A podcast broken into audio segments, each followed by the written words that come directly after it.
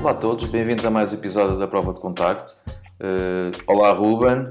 Olá, olá. E também temos aqui um também olá muito especial ao nosso convidado que o Ruben já vai apresentar como é da praxe. Sempre, é? sempre. É sempre o mesmo, pá. É assim, é assim, Ruben. É a tua função neste podcast, é essa. Então vou passar a apresentar o nosso convidado desta semana. É o Eduardo Leal, nasceu no Porto, onde se formou em jornalismo e viveu até aos 23 anos, altura em que saiu do país para aprofundar o seu conhecimento na área da fotografia documental. Foi consultor da Fundação Arpada Abusson durante cinco anos, onde esteve responsável pela coleção Cuba in Revolution e integrou a equipa editorial do livro com o mesmo título. Os seus projetos e viagens levaram-no a mais de 40 países, documentou a Venezuela durante oito anos e cobriu as eleições de Evo Morales, e mais recentemente concebeu a exposição à exceção das Chalitas com o intuito de inspirar outras mulheres. É professor visitante na Universidade de São José, em Macau, onde vive atualmente, mas não é bem assim, pois não, Eduardo? Uh, olá, antes de tudo, obrigado pelo convite. Não, não é bem assim, porque neste mundo apareceu um bichinho chamado Covid é verdade. E, e prendeu-me aqui de volta à Terra-mãe.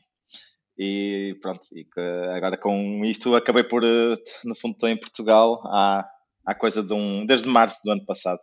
Uh, curiosamente, vim cá para apresentar um trabalho e dois dias depois uh, o mundo parou e pronto. E desde então estou aqui porque o governo de Macau não, não abre fronteiras, então não há maneira de voltar a casa.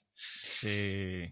Portanto, são umas férias forçadas. São, são. Sim, está a saber um bocado a férias, mas já está a ficar cansado, sinceramente. Férias é bom até um certo, até um certo, um certo tempo. É, Diga, depois chega estás, uma altura que começa... Estás numa terra tão bonita, Eduardo.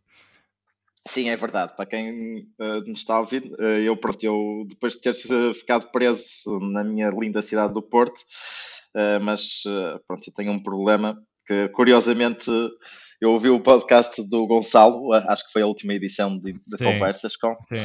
e o Gonçalo por acaso falava de, de que primeiro foi para fora e depois encontrou histórias em casa e, e, e, que não sentia a necessidade de ir para fora porque tinha histórias para fazer em casa. Eu por acaso sou completamente o contrário, eu realmente preciso estar fora quase.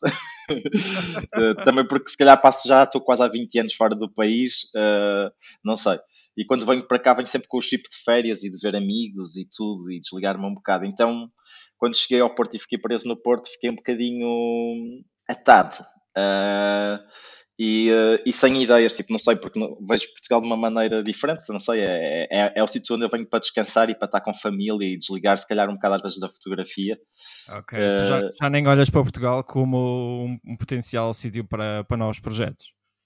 Uh, normalmente não, agora fui forçado e mesmo assim tive que lá estar a procurar longe de algo muito diferente e foi por isso que vim para o sítio onde estou neste momento, que é os Açores. porque como não podia viajar e ainda ponderei tipo, ir para a Ásia, porque ao menos estava na zona onde estava a trabalhar na altura, não é? estava perto de Macau, só que com isto foi em junho, julho do ano passado. Só quando comecei a pensar, bem, se o vírus piora ou se isto, se isto se torna insustentável noutros países, se calhar não é bom andar por aí a viajar, ainda por cima sem vacina, sem nada. E, eh, e disse, pronto, isto é um risco muito grande, e se eu fico doente, estou num país que não tenho suporte, não tenho amigos, não tenho família, então disse, opá, deixa-me ficar por aqui, uh, e, mas pronto, tinha a necessidade de ir para algum lado que não conhecesse e que se calhar me despertasse um bocado essa, essa, a curiosidade, que é uma das coisas que me move muito. Como é, como é que foi o teu, o teu período de quarentena? Como é que, como é que aguentaste? O que é, que é que andaste a fazer? A pesquisar? Tentaste ler um pouco mais? Como é que, como é que foi lidar? Uh, uh, foi os primeiros. Aquilo foi, nós fechamos de março a maio, mais ou menos, não é? Sim, mais ou menos. Uh, pá, eu por acaso tive, tive ali do. Um, tive ali num, num problema porque tinha uma vontade de querer sair e fotografar uh, porque pronto, estava a acontecer algo muito, não é? Surreal, podemos dizer até. E, só que pronto, eu tenho um problema que a minha mãe tem problemas respiratórios, então eu sentia eu estava em casa da minha mãe, então eu sentia logo, pá, eu não posso arriscar a ir andar claro, aí, ir claro. para hospitais claro, ou andar nas, nas ruas uh, a fotografar. Então foi um bocado aquela coisa tipo, pá, está a acontecer algo, mas eu tenho que pensar em algo maior e não, não posso andar aí a, a fazer se calhar o que eu gostaria de ter feito se estivesse a viver sozinho, por exemplo.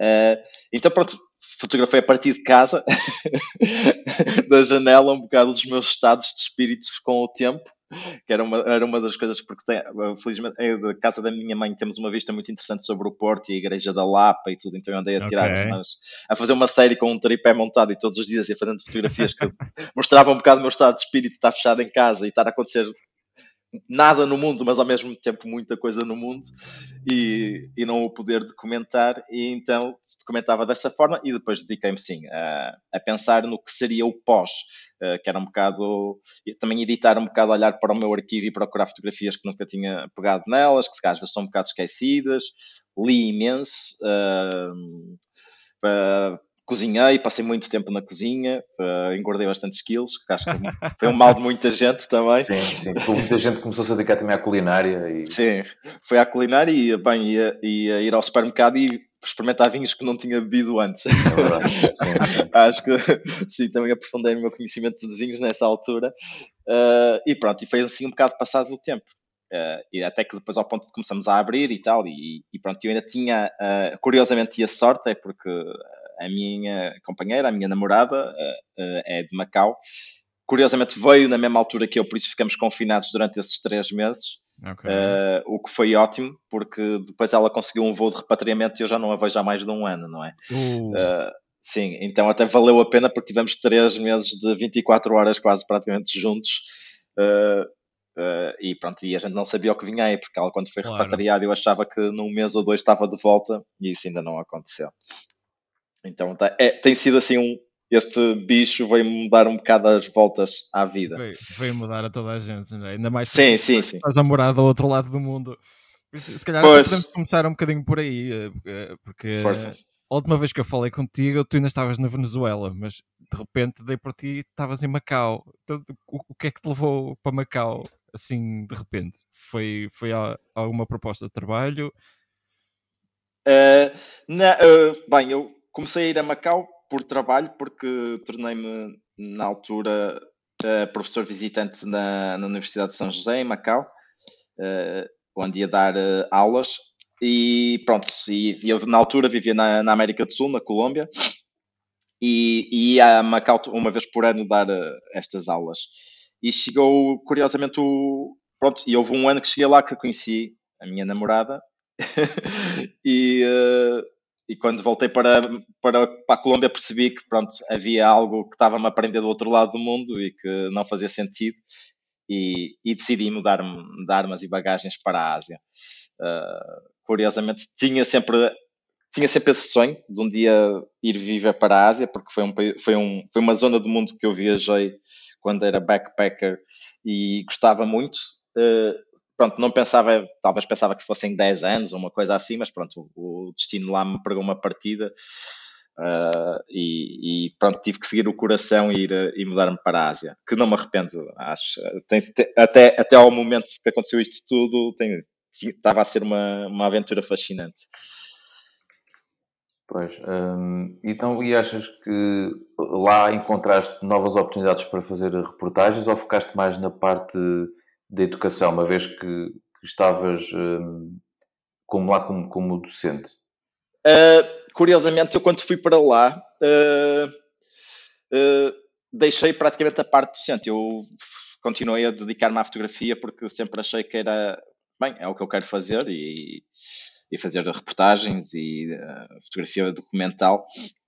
E curiosamente, quando cheguei lá, ainda dei um semestre aulas, mas depois apercebi-me que, pronto, uh, eu queria, quero continuar a fotografar e se calhar havia uma oportunidade para enverdar mais pela parte educativa e, e pronto, e depois também em termos de horários não, não funcionava. E não só, uh, na altura quando eu me mudei para a Ásia, passado poucos meses uh, começou uma coisa que foi os protestos em Hong Kong e eu estava ali ao lado. E então com a quantidade de trabalho que que tive nesse, nessa altura, sim, é, e eu lembro que de me perguntarem se eu não queria dar aulas em setembro e eu a pensar, tipo, pá, ok, eu vou-me fechar numa escola, numa sala de aulas a, e, e, sei que em Hong Kong está a acontecer imensa sim. coisa e tipo, não, não vai dar. Decidiste, decidiste ir para, para os protestos?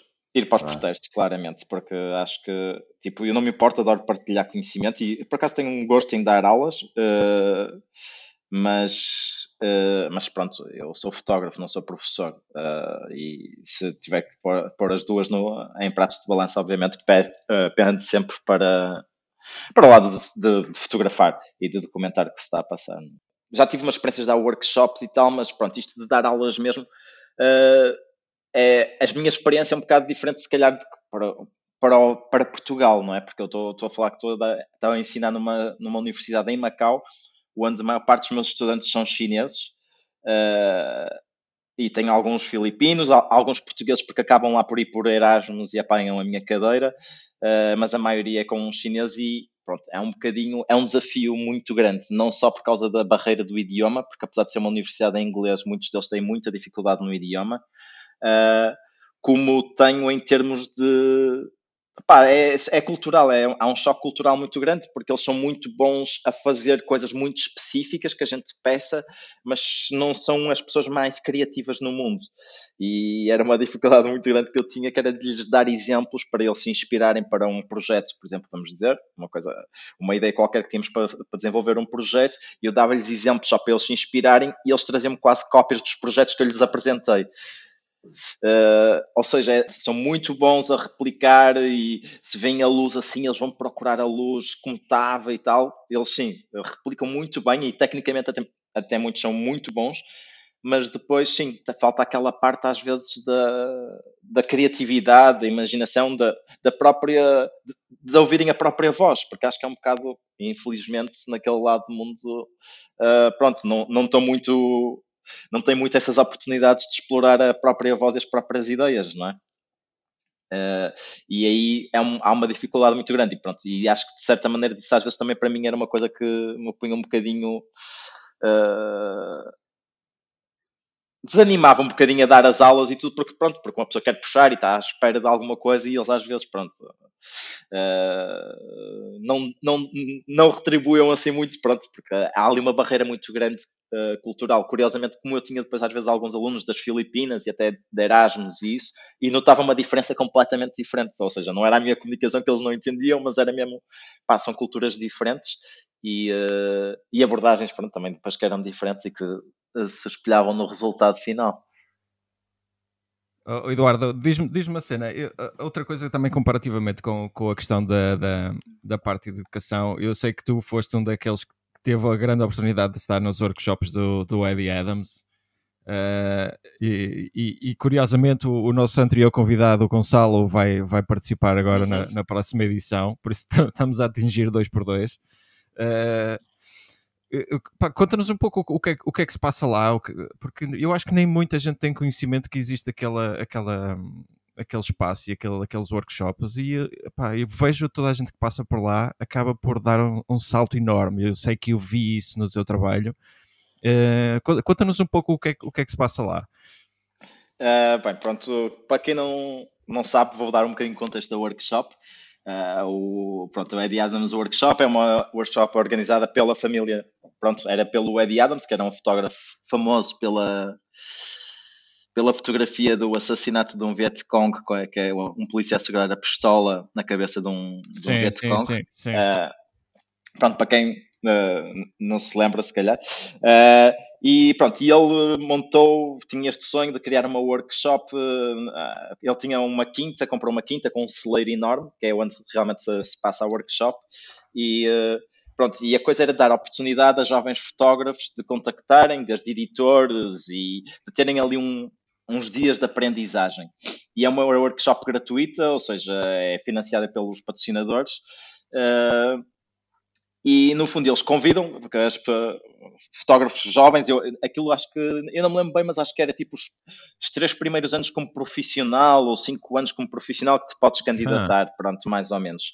Ou, ou, que estejas a estudar fotografia, uh, fotografia documental e tem que mandar a candidatura uh, e normalmente eles, eles escolhem 100 fotógrafos por ano. Eh, eles dizem que é, normalmente são 90 americanos e 10 estrangeiros, o que não é bem verdade. Não, é, não isso eu até fiquei, ficava muito contente, pronto, mas não, não é bem verdade porque eu vi mais estrangeiros lá, mas pronto. Uh, e pronto, no fundo, a verdade é que pronto, normalmente é uma fatia maior americana, mas também é aberta a pessoas de todo o mundo e. Uh, e eles convidam 100 fotógrafos para este, vamos dizer, fim de semana prolongado, que eu acho que aquilo dura mais ou menos à volta de 4 dias. Uh, nesta quinta na, na, região de Nova York, assim. E uh, durante este workshop, pá, eu acho que foi das, das experiências mais incríveis que tive em termos de aprendizagem, e apesar de ter depois estudado, antes de ter estudado fotografia, ter, ter feito um mestrado em fotografia, uhum. uh, fotojornalismo, uh, eu tive ali uma injeção de, pá, de inspiração, de conhecimento, de networking, como nunca tinha tido em lado nenhum. Uh, isso, nem mesmo se calhar em Perpignan, tipo, eu acho que Perpignan é um sítio muito interessante. Era isso, e... é isso que eu ia dizer, porque opa, das pessoas que eu conheço que já por lá passaram no Eddie Adams, opa, eu acho que em termos de carreira fez-lhes muito melhor o, esse workshop do que um, um fim de semana em Perpignan. Uh, sim, se calhar porque acho que as, uh, vamos dizer que não há eu acho que, pronto, eu, eu, já fui muitas vezes a Perpignan e gosto muito de ir ao festival, porque é um sítio principalmente uh, para ver amigos, porque nós estamos um bocado espalhados pelo, pelo globo, vamos dizer assim, e é uma altura, uma semana que normalmente muita gente acaba por ir lá parar, e é bom para ver amigos e para fazer contactos, claro, e tentar mexer, uh, mover uh, trabalhos. Uh, mas eu acho que principalmente sim, é muito bom e também para inspirar, ver futuras exposições e palestras, mas eu sempre gostei muito também pela razão de conhecer amigos. Mas há ali uma, há muita competição, eu acho. Há ali um muito ego no, em Perpignan, uh, porque tudo, tudo, a lutar uns pelos outros, aquilo é quase uma chacina. Eu acho que é um bocado agressivo às vezes, porque é tudo a lutar. Exato. Eu percebo, porque nós é uma, como muitas indústrias, o fotojornalismo é muito competitivo, somos muito. muitos, muitos cães a um osso, e é. já nem é um osso, não é? Porque hoje em dia, infelizmente, o mercado editorial Sim. é o que é.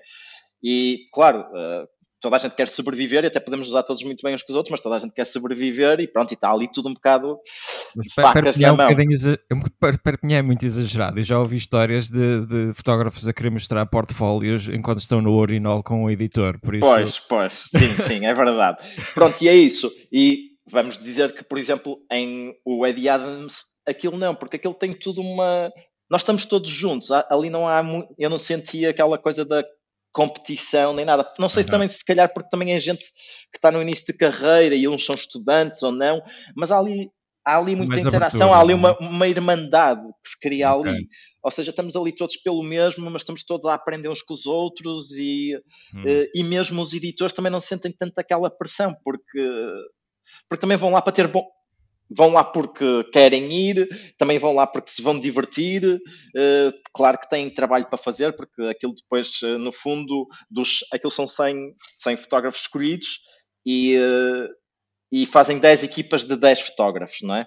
Hum. Cada equipa tem uma cor e, nós, e recebes, por exemplo, tens um, um, um líder da equipa que, que, normalmente é um fotógrafo de renome. No meu caso, na altura, quando fui, era o Matt Black, Okay. Uh, foi, foi o meu líder de equipa. Tens um editor na equipa, que normalmente é um editor, e eu tive uma editora do New York Times, uh, que é Maura Foley, ou seja, e, e, eles criam estas equipas, e nós temos uma equipa, mas não é que estamos a competir com as outras equipas, não há ali nada de espírito de competição, é só por um, acho que é mais por uma maneira organizacional uh, da workshop. E depois, pronto, no fundo, o workshop é muito tempo de palestras, Uh, temos hum. revisões de portfólio, temos festa uh, e, e, temos um assignment que eles já organizaram, depois distribuem por cada participante um assignment para fazer, que já está tudo tratado, tu não tens que tratar de nada, eles já, já têm para onde é que tu vais fotografar, já falaram com as pessoas, o acesso está garantido.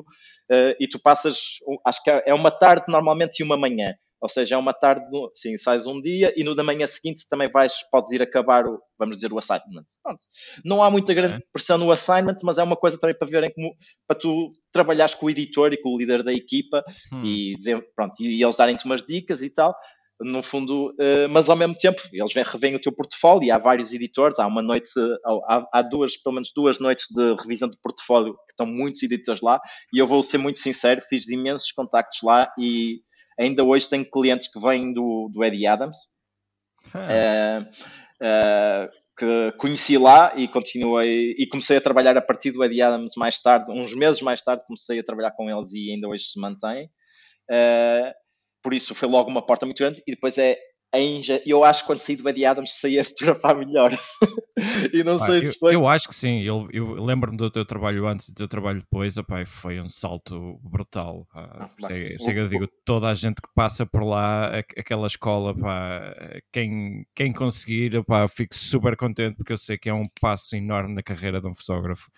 Sim, eu recomendo, porque eu, eu não sei, eu, é assim, eh, eu acho que eu tive, por exemplo, tive a sorte de estar para a Inglaterra e tive num, numa escola que é o London College of Communication, que realmente tínhamos também boas palestras e, e tínhamos pessoas incríveis a falar, mas tipo, naquele fim de semana prolongado no Eddie Adams, uh, tipo, ter palestras desde o do Eugene Richards, do James Natchway, do. Wow.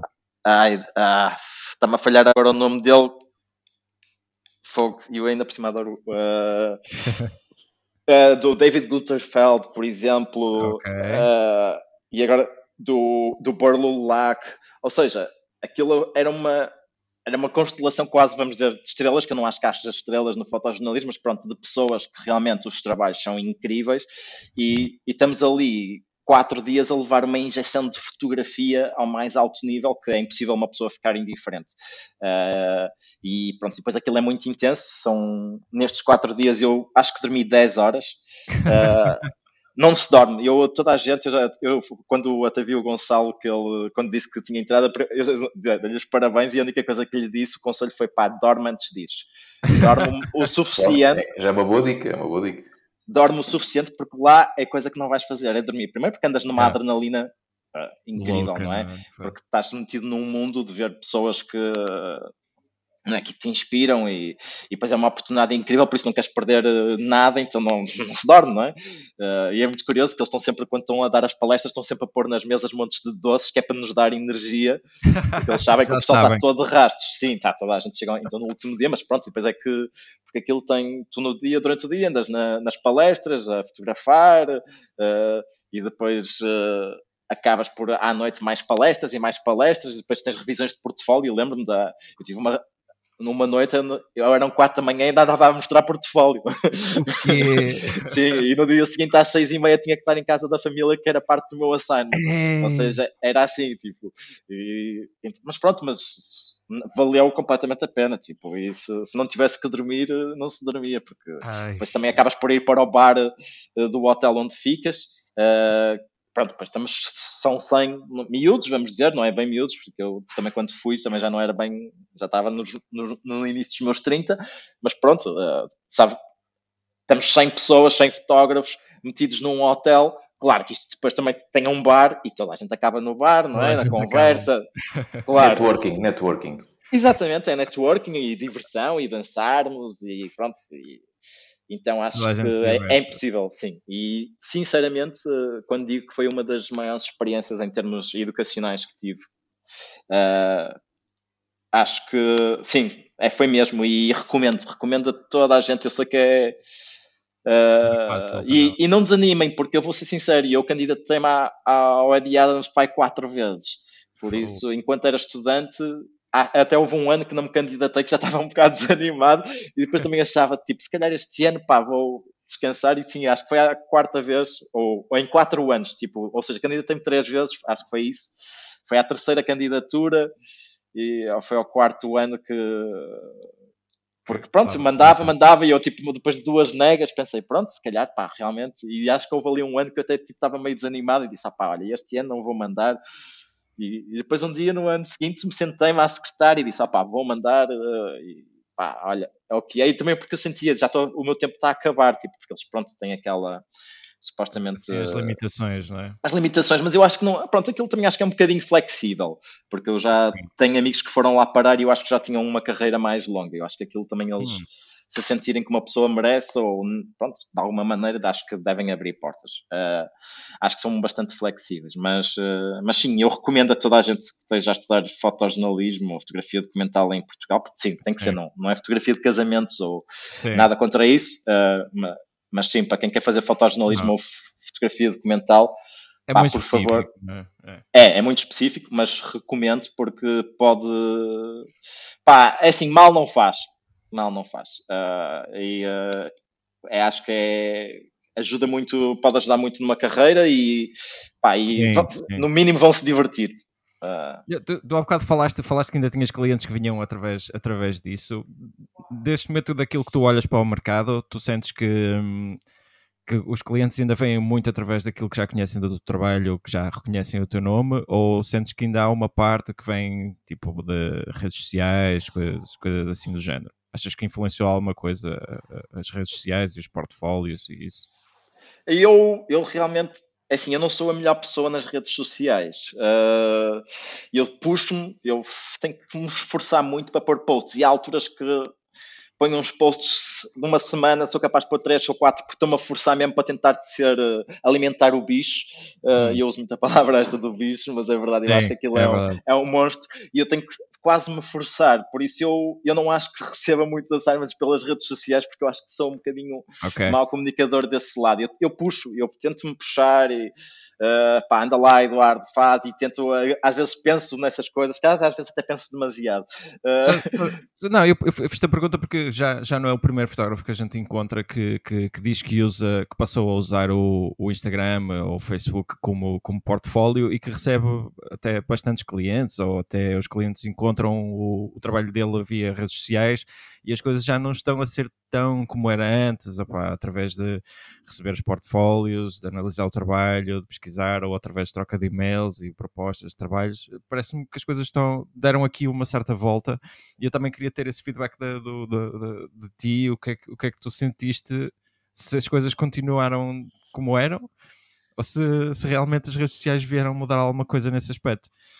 Uh, não, no meu caso posso dizer que não lá está, porque estava a dizer que não, sequer não sou a pessoa mais ativa. Okay. Uh, e depois, sim, eu ainda acho que muitos dos clientes que tenho, pronto, foi através de conhecer em Perpignan, em, uh, no Eddie Adams, por exemplo, e depois de ir uhum. bater à porta, uh, de aproveitar uma viagem.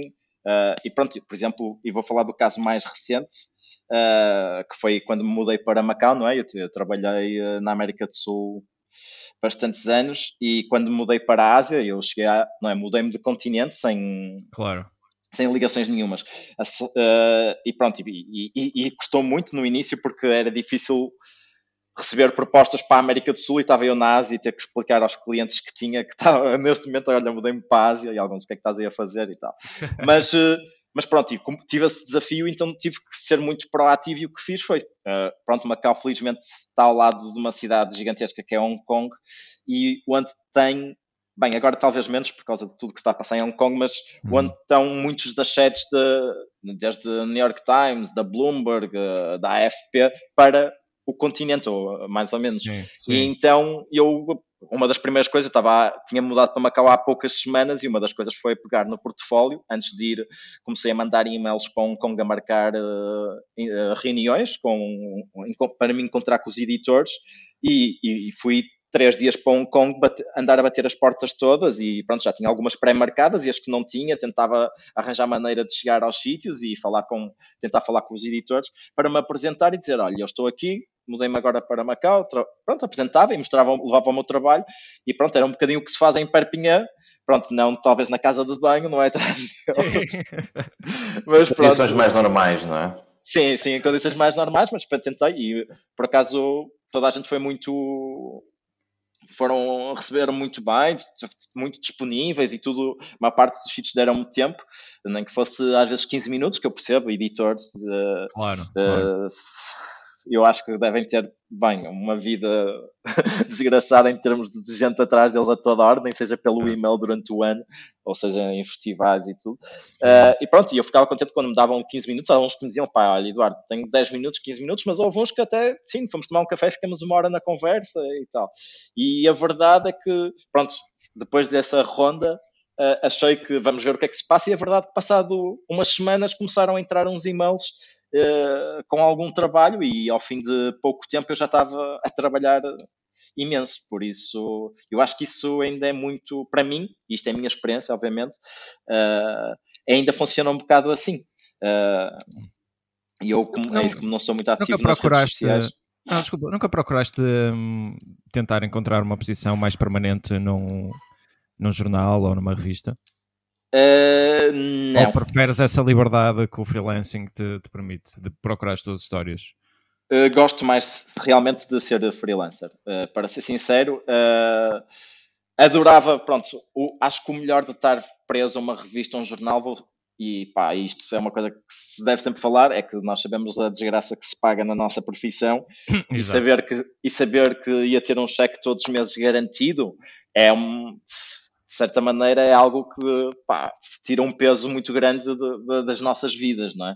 Porque nós vivemos numa incerteza sempre muito grande. Sim, sim. Uh, mas eu nunca procurei porque felizmente ainda consigo equilibrar as coisas e eu prefiro muito ter a minha liberdade, fazer assignments, mas ter tempo para desenvolver projetos pessoais, porque é isso que me, uh, que me levou muito a isto de fazer fotografia documental, é que eu sou curioso por natureza, acho como uma parte dos fotógrafos, e pronto, eu tenho as minhas histórias, tenho tenho coisas que gostava-me de debruçar e eu sei que muitas destas coisas as revistas não me vão dar e cada vez, cada vez é pior, não é? Porque os orçamentos cada vez são mais pequenos uh, e há menos espaço e uh, pronto, e eu prefiro arranjar maneira de financiar e tentar fazer e depois vender mais tarde uh, e, e não estar preso a um órgão.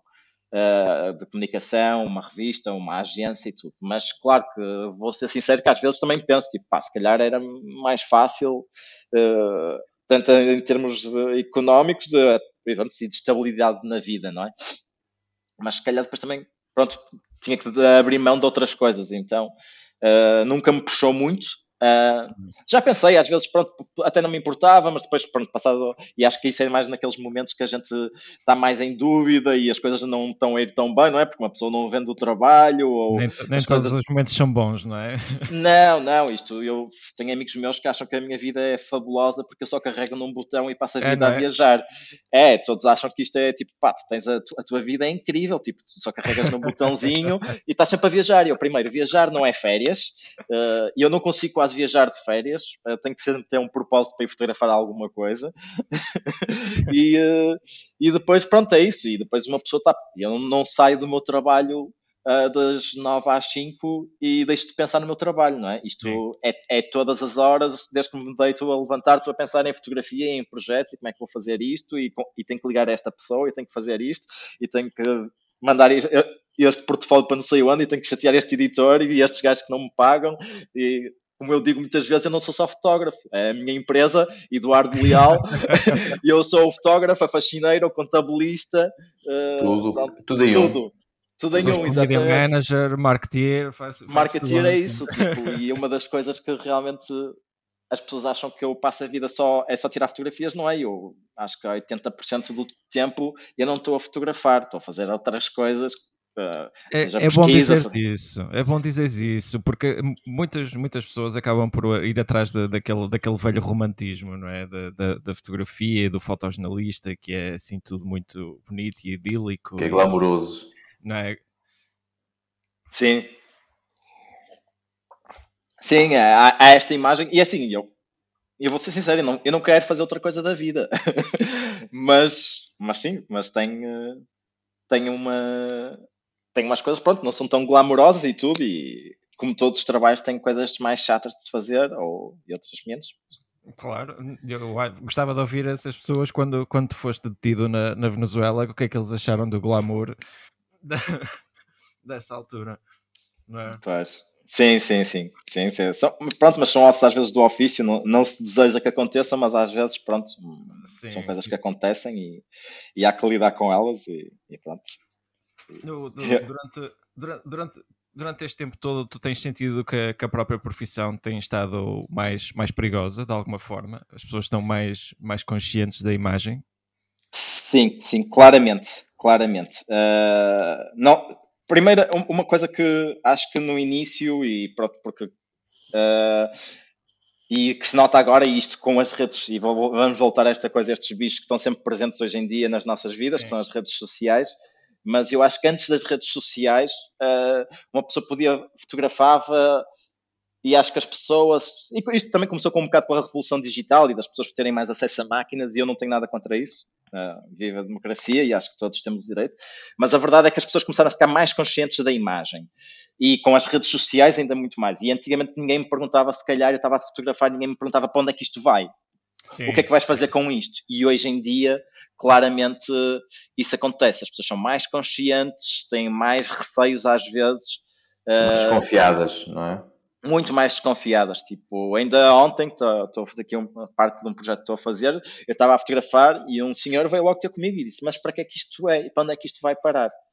Uh, e eu tive que lhe explicar, estou a fazer um trabalho, realmente não era, ele pronto, fazia um bocadinho parte da ação, mas não era, a história nunca seria sobre ele, é sobre, eu estava a seguir outra pessoa, mas pronto, ele fazia parte ali naquele momento, uh, e, mas eu tive de explicar com calma, tipo, olha, estou a fazer este, um trabalho sobre isto e uh, estou a seguir a esta pessoa, estou um bocado a contar a história dele, Uh, pronto, ia lá, pronto, está bem, não sei o quê, pronto, lá percebeu, mas e era uma pessoa que nem, não me parece que seja muito ligada às redes sociais e tudo, mas mas pronto, Sim. mas já tem aquela noção de que pá, isto pode ir parar a algum lado e eu, eu não sei o que é que ele vai fazer com as minhas fotografias. Tipo. E até ao início foi curioso que ele escondia um bocado a cara e eu, pronto, eu até tentava, quando as pessoas não querem ser fotografadas, obviamente é uma coisa, não as fotografo, ou pronto, tentava fugir dele um bocado, mas depois, pronto, ele também relaxou e eu também percebi que ele depois já estava um bocado à vontade e percebia mesmo que eu não estava ali para fotografá-lo, mas era mais, e ele aí também relaxou e depois chegou uma altura que já nem, nem ligava e eu estava ali, já era, pronto, uh, já estava à vontade para fotografar e sem, sem problemas. Mas é verdade, há essa, essa noção de, das pessoas e, e torna-se muito mais difícil às vezes fotografar, uh, ao hum. ponto de, mesmo em sítios públicos, eu lembro uma vez estava em Londres e estava a fotografar uma, uma cena e nem tinha reparado, estava uma pessoa dentro de uma cabine telefónica e o gajo abre a cabine telefónica, não tinha, porque a cabine telefónica, vamos dizer, uh, no contexto da fotografia, era, pronto, era um detalhe pequeno ali que estava... Sim e de repente abrem a porta daí começam a insultar-me porque oh. não podes tirar fotografia, não sei o que, isto é a minha privacidade. e eu tipo, ei pá, fogo, meu, tipo, primeiro estamos num lugar público e eu nem tinha reparado que havia uma pessoa dentro da cabine telefónica. Mas ele estava muito incomodado, não sei, se calhar ele é que estava a fazer alguma coisa errada ao telefone. Pois, se calhar era mais isso, não é? E, tipo, sim, sim, se calhar estava a... por ele. Por ele, sim, porque achei um bocado, mas eu fiquei assim, tipo, pá, realmente as pessoas hoje em dia já têm mais, uh, mais consciência, pronto, isso às vezes dificulta um bocado, não é? Uh, em, em, termos, em, termos, de segurança, tomas, tomas algum tipo de, de cuidados quando vais assim para, para, para, locais um bocadinho mais, mais perigosos, quando sabes que tens assim um trabalho mais arriscado, tomas assim algumas precauções antes de ir? Uh, sim. No local?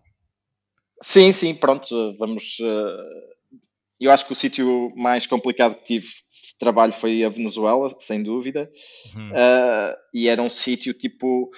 As precauções, que são uma coisa raramente fotografar sozinho, uh, principalmente sítios onde as coisas podem azedar e tornar-se violentas muito rapidamente. E na Venezuela é, vai do 8 a 80 muito rápido. Okay. Uh, então, uma coisa que eu aprendi muito muito cedo lá foi tipo, pá, não andes sozinho nestes, nestas alturas.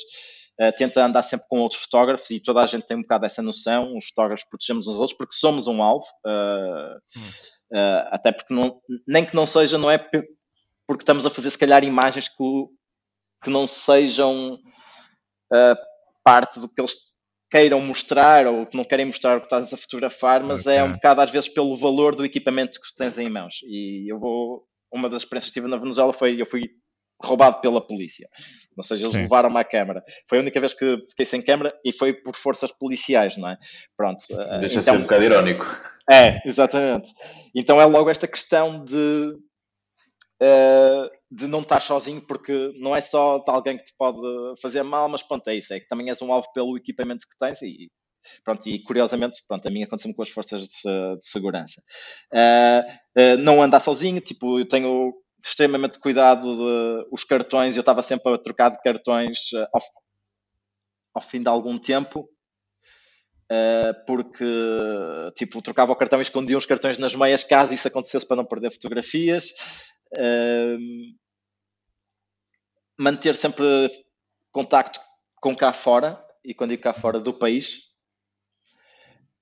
porque ao final do dia tinha combinado com o meu irmão pelo menos mandar-lhe um, emoji ou dizer se está tudo bem ou assim para, para perceberem que, que eu estava bem, porque se acontecesse alguma coisa como já tive, tinha tido uma má experiência.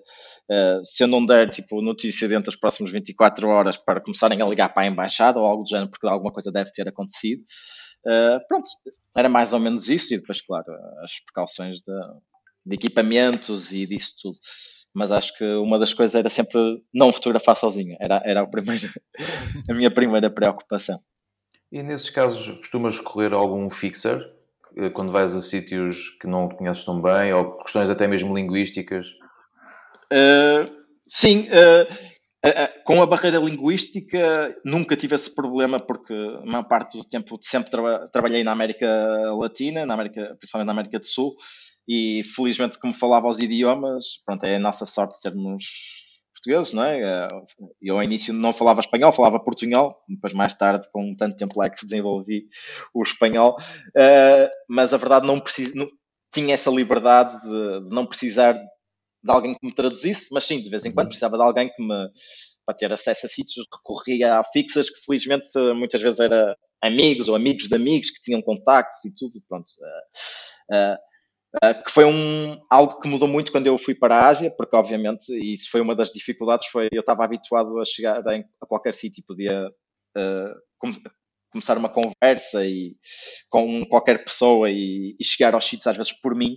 Quando cheguei à Ásia percebi que não, não era assim, não é? E ainda por cima, se vou para a Índia, para a Tailândia, ao Vietnã, uh, ao Myanmar, que seja, tipo, eu não falo os idiomas e cada, cada país tem o seu idioma e eu não falo, então há, aí tenho que recorrer sempre a um fixer para, para, para falar com as pessoas, principalmente para entrevistas, não é? Porque se for só aquele falar de, uh, de comer, disso tudo, daquelas coisas do dia a dia, uma pessoa desenrasca-se. Agora, quando depois queres realmente entrevistar uma pessoa e, ou chegar a algum sítio, se calhar sim precisas de um fixer. E aí tem, tens que recorrer. E, mas sinto isso muito mais, curiosamente, na Ásia, porque sinto-me um bocado limitado, não é? Uh, Sim, a barreira linguística aí torna-se também mais evidente. Muito, muito. E depois e é curioso que eu falo com colegas meus que já estavam lá ou que trabalham noutras partes do mundo e depois também uh, sim, sentimos a mesma frustração que era curioso. Eu estava-lhes a contar, pá, ainda há pouco tempo estava com, com um rapaz, estava-me a ajudar, que era o meu tradutor, tipo o meu fixo de tradutor, e eu estava a fazer uma entrevista e a pessoa falava tipo 5 minutos e ele dava-me uma resposta de 15 segundos. E eu era, ficava. Era o resumo, era o resumo. Era o resumo, exato, só que é aquela coisa tipo, pá, e eu tipo, e depois uma pessoa fica um bocado frustrado, não é? Porque, espera lá, ele até pode achar que está a fazer um grande trabalho, mas eu se calhar naquelas pequenas palavras que estou a a perder ali naqueles 5 minutos pequenas palavras que podem ter muito significado às vezes para, para a história ou para, para criar uma nova pergunta, não é? E pronto, e, e lá está, se eu falasse o idioma eu não tinha este problema, não é? Mas uh, infelizmente não sou um super poliglota, então uh, pronto, uma pessoa tem que tem que cozinhar com os ingredientes que tem, não é? Mas há aí uma pequena frustração, vamos dizer assim, de, de ter que lidar com, pronto, com essa pouca falta de comunicação, não é? E uma vez que tinhas dito que preferias manter um bocado a tua individualidade, a tua independência, não é? mais como, como freelancer, isso também te obriga a que estejas constantemente a par de, do, do, que está a passar à tua volta para procurares então essas possíveis notícias que depois podem histórias que possas depois uh, vender. Sim, sim. Eh, eu tenho o hábito de ter uma lista que está sempre a crescer de, de ideias, de histórias, de, do que é que acho que nós fotógrafos acabamos sempre por ter uns interesses, não é? Ou, eu ao início acho que era um bocado, ah, isto é fixe, vou fotografar isto, ah, isto, pronto. Histórias que achava que, pronto, que me interessavam, mas agora se calhar estou mais focado em algumas coisas, que talvez o ambiente, mulheres na sociedade é uma coisa que por acaso tenho feito alguns trabalhos sobre isso e tenho outros em desenvolvimento eh, e que começou-me a interessar bastante. Uh, não sei, começamos a ter alguns temas e eu acho que todos os fotógrafos têm um bocado isso, fotojornalistas, fotógrafos documental, que começam a, não é, a, a, ter tendência mais para retratar um tipo de problemas ou umas temáticas. Uh, e eu antes as minhas listas eram maiores, eram muito diversificadas e agora começam-se a ficar mais se calhar neste tipo de temas, ou com questões sociais, mas questões sociais podem envolver muita coisa. Mas sim, estou sempre a, a, aumentar esta lista, a ver jornais, revistas. uma coisa que eu acho que é muito útil é os jornais locais, né? por exemplo, das áreas onde se trabalha. Antigamente era muito na América Latina, agora como pronto, estou mais virado para a Ásia, tento seguir jornais ingleses pronto, tem que ser lá por causa do idioma, mas uh, jornais em inglês do país ou da cidade, por exemplo, se for o Bangkok Post ou o South China Morning Post em Hong Kong, não sei o quê, esses jornais são muito úteis, jornais uh, locais, são muito úteis para encontrar histórias, pequenas histórias que às vezes podem dar ideias para projetos, então eu estou sempre naquela, sempre à procura de coisas que, que, que digo, opá, olha, isto pode dar uma boa história, lá vai para a lista e tal.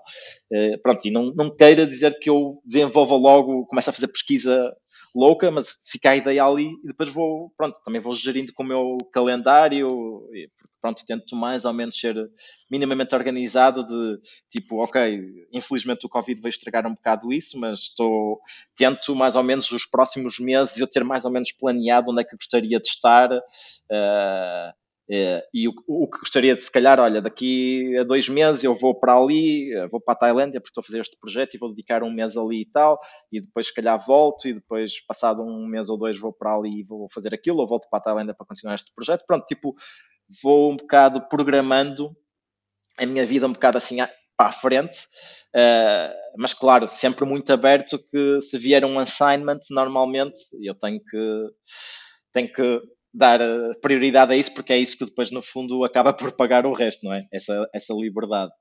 Uh, mas pronto, eu sinceramente gostava muito de estar mais livre de assignments, não depender tanto e, e, e dedicar muito mais ao longo prazo, a projetos de longo prazo. Mas pronto, uh, enquanto, enquanto não dá para ser completamente só fazer projetos a longo prazo, fazer assignments e também gosto porque há histórias muito interessantes, mas pronto, depois às vezes também há umas histórias mais chatas que uma pessoa não tem tanto interesse e faz porque pronto, uh, porque é trabalho. Uh, mas sim, uh, é a gerir um bocadinho assim e procurar histórias, sempre a procurar histórias, e é isso, a lista continua a crescer, continua a crescer, e, e, depois gerir mais ou menos, pronto, às vezes até porque tenho uma história num sítio e acabo por ir a esse país, e se calhar deixa-me fazer uma pesquisa enquanto estou lá, ou falar com alguém e começar a, a, a, a trabalhar nessa história, ou fazer trabalhos, eh, muitas vezes acontece, eh, de ir por exemplo, eu fui para a Tailândia para fazer um projeto de longo prazo que estou a trabalhar e como sei que não vou desenvolver o projeto muito rapidamente, isto se calhar até para os primeiros contactos, a ver como é que aquilo apalpar terreno, e levo se calhar eh, neste, desta pesquisa já tenho algumas histórias pequenas que possa fazer enquanto estou lá a trabalhar no projeto maior, ou seja, vou, imagina um mês para um sítio e sei que nesse mês se calhar começo a desenvolver lentamente um projeto que vai me demorar imenso tempo, mas nesse tempo também se calhar posso até fotografar um projeto que consiga fazer em ou um trabalho que consiga fazer em 5 dias, 10 dias, ou numas tardes, que não são histórias, não são projetos incríveis e tudo, não, não é aquele trabalho de uma vida, vamos dizer assim, mas são histórias que me interessam e que, pronto, e às vezes que são muito mais fáceis de mover uh, para jornais, revistas, não é? Uh, e pronto, e que, nem que seja, às vezes ajudam a pagar a viagem. E em nível de, tu estavas a falar aqui da parte da pesquisa, tens alguma metodologia que costumas seguir? Eh, adaptas um bocado o teu modo de pesquisa consoante o, as ideias que tens? Ou tens ali um tipo, o teu workflow de pesquisa e tudo é sempre o mesmo, a mesma base? Uh... Não, depende. Quer dizer, hoje em dia a nossa pesquisa é quase tudo. A primeira coisa é a internet, não é? Claro. Uh, acho que hoje em dia somos uns sortudos porque uma pessoa não precisa de levantar o rabo da cadeira para, para fazer quase tudo, e desde o Google e tudo. Eu tenho uma dica, eu, mim, para mim é muito útil, que é uma semi-pesquisa que, para quem não sabe, o Google tem uma coisa muito útil que se chama Google Alerts. Uh, e, que eu uso bastante porque começa a criar ah, estes. Uma pessoa no Google diz-lhe tipo um tema ou, um, ou umas palavras e ele começa-te a mandar um e-mail com uma listagem por exemplo, de notícias sobre esses temas. Uh, e isso é muito útil quando eu tenho alguma coisa que queira trabalhar, por exemplo, isso é parte de pesquisa e depois, claro, vou lá filtrar no e-mail que ele manda com 20 links de jornais e revistas, um apanhado, por exemplo, da semana, do que se falou nesse tema, se houver algo sobre esse tema, e depois vou lá filtrar e ler, e às vezes ajuda bastante uh, na pesquisa. E depois, claro, uh, uh, falar com pessoas que já lá tiveram ou que estão lá, uh, amigos, colegas, uh, ver o que foi feito, é muito importante. se houve já gente que comentou esse, esse tema ou não. livros, eu sou, sou, uma pessoa muito ligada a livros, por isso acho um, que é muito interessante e que é uma maneira ótima também de se fazer pesquisa. E às vezes não tem que ser só livros factuais, mas às vezes até a literatura do sítio que toca nas temáticas. Uh, e pronto, e, e, vou adaptando aos poucos, filmes, tudo. Pronto, uma pessoa vai adaptando também com o que está disponível e uh, ONGs, depois chegar, quando for mais para o terreno, já entrar em contato para perceber melhor também. Uh, até diferentes níveis de abordagens e depois ajudas, não é? Depois, pronto, depois, aos poucos, uma pessoa vai desenvolvendo, quando já tem mais as ideias formuladas, depois começar a procurar mais uh, a logística no terreno e o que é que se pode fazer e a abordagem. Mas, uh, pronto, há uma coisa, eu, curiosamente, eu não sou uma pessoa que vai com uma ideia muito fixa do que vai fotografar, porque já percebi que não funciona muito bem, que eu sempre fui com umas ideias assim, o projeto vai ser assim, e vai ser, a ideia vai ser focada nisto, e vai ser, se calhar, mais baseada em retratos do que noutra coisa, e depois acabo com uma coisa completamente diferente. Por isso já percebi que é um bocado vai, deixa go with the flow, não é? Diz, diz vai, deixa... quando, quando, foi, quando foi, foste para, para a Bolívia para fazer as imagens do, do Plastic Trees, já ias com essa ideia? Era algo que tu já, já conhecias ou foi algo que tipo tropeçaste, viste aquilo ou assim, só está aqui qualquer coisa? Uh, sim, foi, foi praticamente uh, quase literalmente tropeçar num dos arbustos e dizer Tcharam, está aqui, porque, sim, é engraçada essa história, porque eu estava eu estava na Bolívia não para fotografar arte plástica, eu estava na Bolívia primeiro para, para as eleições presidenciais, depois acabei por ficar lá por mais tempo, uh, e depois tive, tinha, ia fazer um trabalho que precisava de uma, de uma autorização do governo uh, para entrar numas minas de lítio no hum. sul da Bolívia. E eu tive, uma, tive 15 dias num hotelzinho numa povoação, pai, com 300 pessoas à espera que me dessem autorização, que curiosamente nunca veio, que não me deram.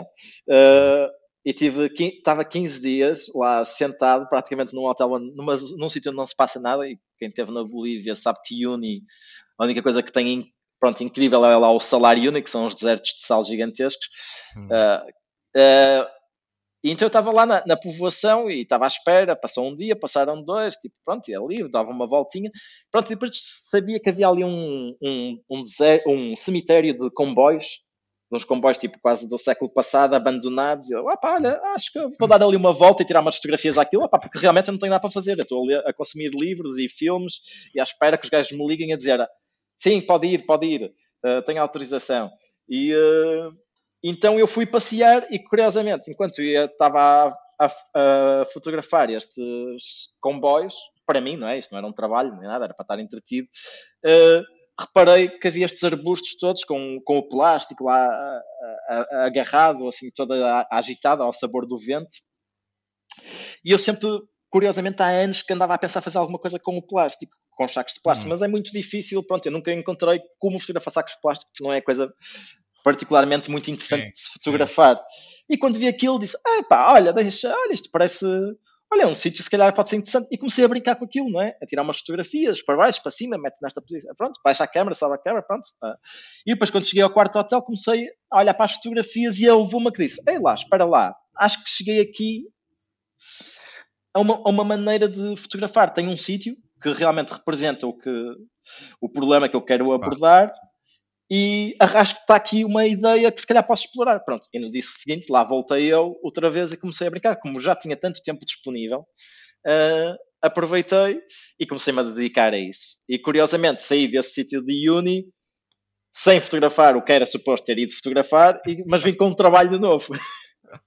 Afinal correu bem, então assim Sim. menos mal, não é? Aprove Pelo menos conseguiste aproveitar a, a ida. E estás lá. Sim, sim, sim, sim, sim, sim. Não, de, de qualquer maneira, eu acho que nunca nada é perdido, não é? Mas, uh, mas sim, mas uh, não, não estava à espera de, pronto, de sair lá com um projeto, ainda por cima com um projeto que depois até teve, sim, recebeu sim. alguma atenção e tudo, e pronto, e serviu o propósito. E vou dizer muito, vou, é uma coisa muito sincera com esse trabalho, é que é algo muito diferente do que tudo que eu faço. então, uh, quando eu fiz aquilo, eu fiz aquilo um bocado, pronto, opa, olha, era isto, descobri, mas eu nem sabia o que fazer com aquilo. Vou ser sincero. Eu quando, quando, quando depois saí do Uni, editei aquilo e fiquei a olhar para aquilo e eu, e agora? O que é que eu vou fazer a isto? o que é que eu vou fazer a isto? Porque normalmente a quem eu vendo trabalhos, eles não estão muito à procura disto, não é? Porque aquilo é um bocado, claro. vai a puxar um bocado para o fine art, uh, uma coisa, não é? Não há ali, primeiro não há gente, não há pessoas, a temática, pronto, ok, eu, e na altura já se falava um bocado de plástico, mas não tanto como agora. Mas pá, eu não sabia, eu estava um bocado às aranhas, tipo, pronto, olha. Uh, mas pronto, depois eventualmente aquilo ganhou asas quase próprias e, e, e tomou o seu caminho e pronto. E aí fico contente. O, o, o Sony Awards deu um impulso, um impulso enorme. O, o, o Sony Awards foi o primeiro impulso, porque acho que as primeiras pessoas a verem as imagens foram os, os júris do Sony Awards. Então, é curioso. Bem, pelo menos começaste logo em grande. Foi, foi, foi curioso, porque lembro perfeitamente de estar a. Quando estava a mandar trabalhos para o Sony Awards, uh, uh, quando era lá a altura das candidaturas, estava e de repente vi uma. A, a, aquilo era um. um às vezes faltam as palavras, apesar de já estar há muito tempo em Portugal. A categoria, a categoria. Exatamente, obrigado. A categoria que tinha lá era a categoria, eu acho que era de campanha, que era coisas que podiam funcionar como uma campanha, não é? Isso foi em 2015, não é? Salvo erro, sim.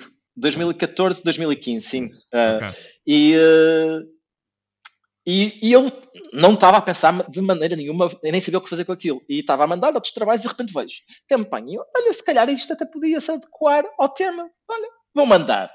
E pronto, mandei, nunca mais. Até que um dia ligam para o telefone. Eu vejo um número de Londres, de Inglaterra, que me ligaram. E eu até pensei, opá, deixa-me atender, pode ser um editor, tipo, não é? Uh, ou um trabalho, ou alguém que eu conheça, não tenho o número, porque eu vivi muitos anos em Inglaterra. E, e, pronto, depois tive a boa notícia e fiquei todo contente, obviamente. Uh, e pronto, e a partir daí, acho que é o que eu digo, o projeto deu um bocado asas próprias e começou a voar. Até porque é isso, eu não sabia como mover esse trabalho, não é? E curiosamente ele descobriu o seu próprio caminho. E, uh, e pronto. Mas essa temática do plástico, depois também voltaste lá novamente.